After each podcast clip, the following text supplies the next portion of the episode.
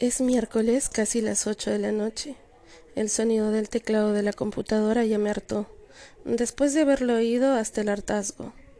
Atrapada todo el día en el trabajo, solo espero la llegada de las ocho y quince para poder escapar a casa.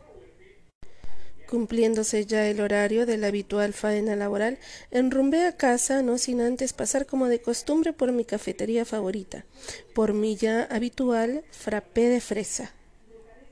Contenta ya, rebusqué en el interior de mi desordenado bolso las llaves de mi casa. Después de unos segundos las hallé, las introduje en la cerradura y voilà, al fin en casita. Entré y cerré la puerta, lancé el bolso como cayera en el sillón, dejé mi frappé en el refrigerador y corrí a mi habitación. Necesitaba deshacerme de la ropa que había tenido puesta todo el día. Librarme de mis opresivos tacones era mi prioridad.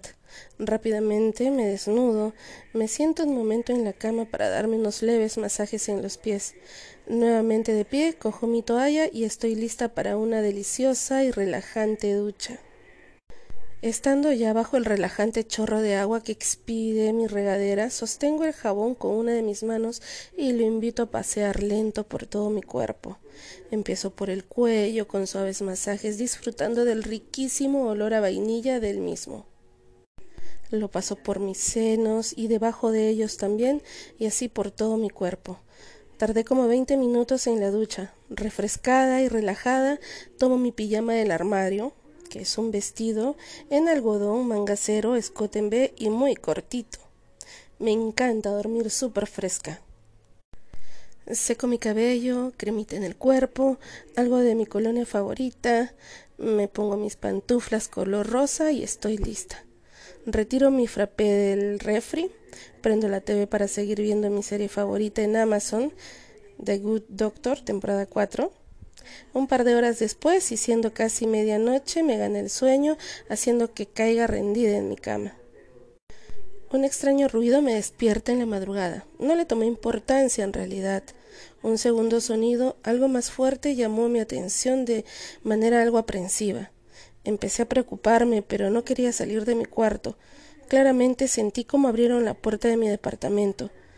Pensé dentro de mí, qué tonta, olvidé colocar la cadena en la puerta. La sensación de un hueco en el estómago me dominó, un nudo en la garganta me petrificó. Había entrado alguien a robar a mi casa. Mil ideas pasaron por mi cabeza. No sabía si gritar, salir a enfrentarlo o esconderme debajo de la cama.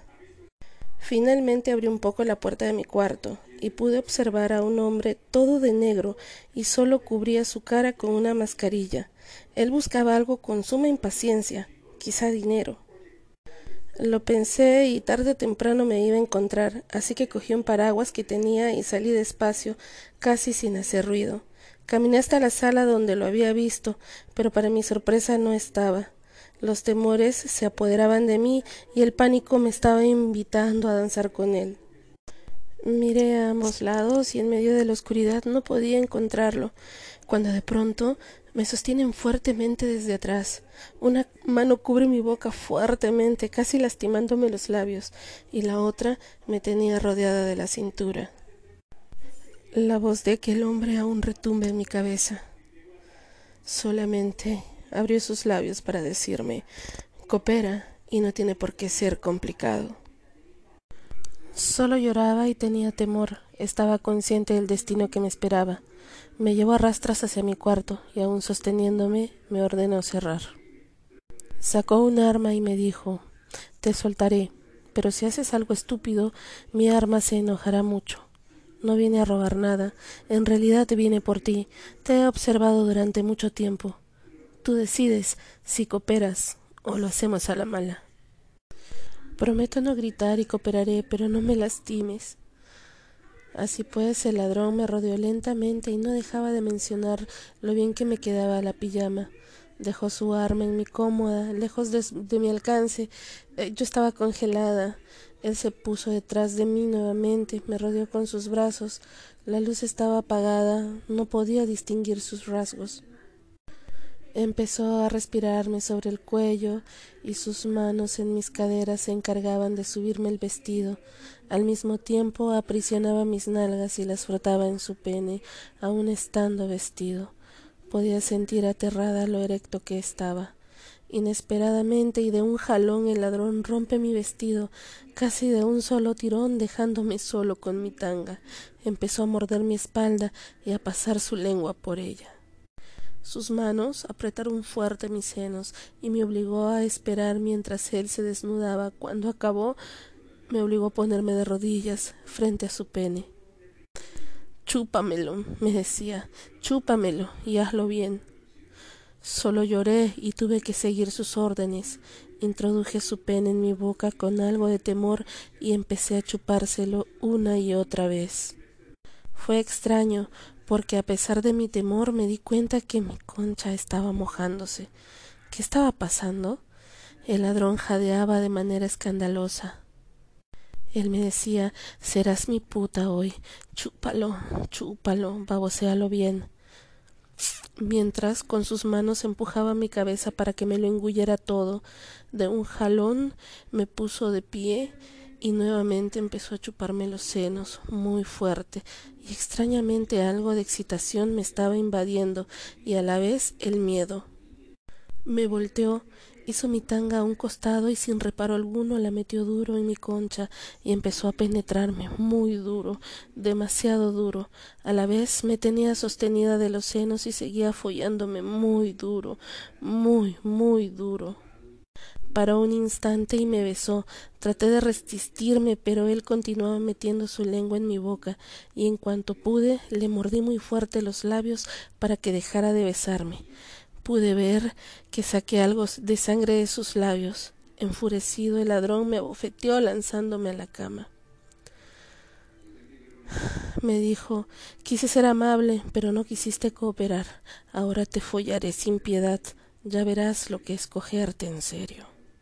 Se me vino encima y con los retazos de mi pijama me cubrió la boca y con el otro pedazo amarró mis manos contra la espalda.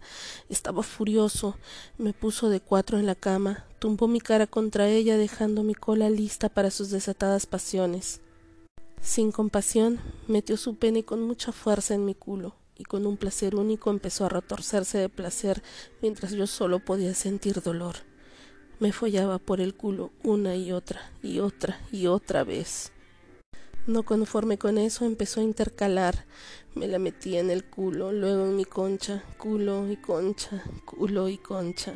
Él estaba gozando mucho, yo solo podía sentir su duro pene dentro de mí, y a pesar de todo el temor, hacía sentir un extraño placer dentro de mi concha. El ladrón seguía intercalando y me repetía que lo que me estaba haciendo se llamaba la puntada del zapatero. Inexplicablemente mi clítoris experimentó un orgasmo. No entiendo. El ladrón dejó de intercalar para seguir cogiéndome solo por el culo y me dijo muy fuerte me voy a correr. Toda mi leche quedará en tu culo y siempre serás mi puta, porque lo que te hice hoy nadie más te lo hará jamás y nunca podrás olvidar esta noche. Terminando de decirme aquello, sentí claramente cómo empezó a correrse de forma demencial en mi culo. Se quedó allí dentro mientras descargaba hasta la última gota de su leche. Una vez que terminó, me dio una fuerte nalgada, me amenazó una vez más para que no me moviera mientras él se vestía, y así como entró, se fue rápidamente quedando yo desnuda, tumbada en la cama y con el culo lleno de su leche. Confundida, asustada, extrañamente satisfecha.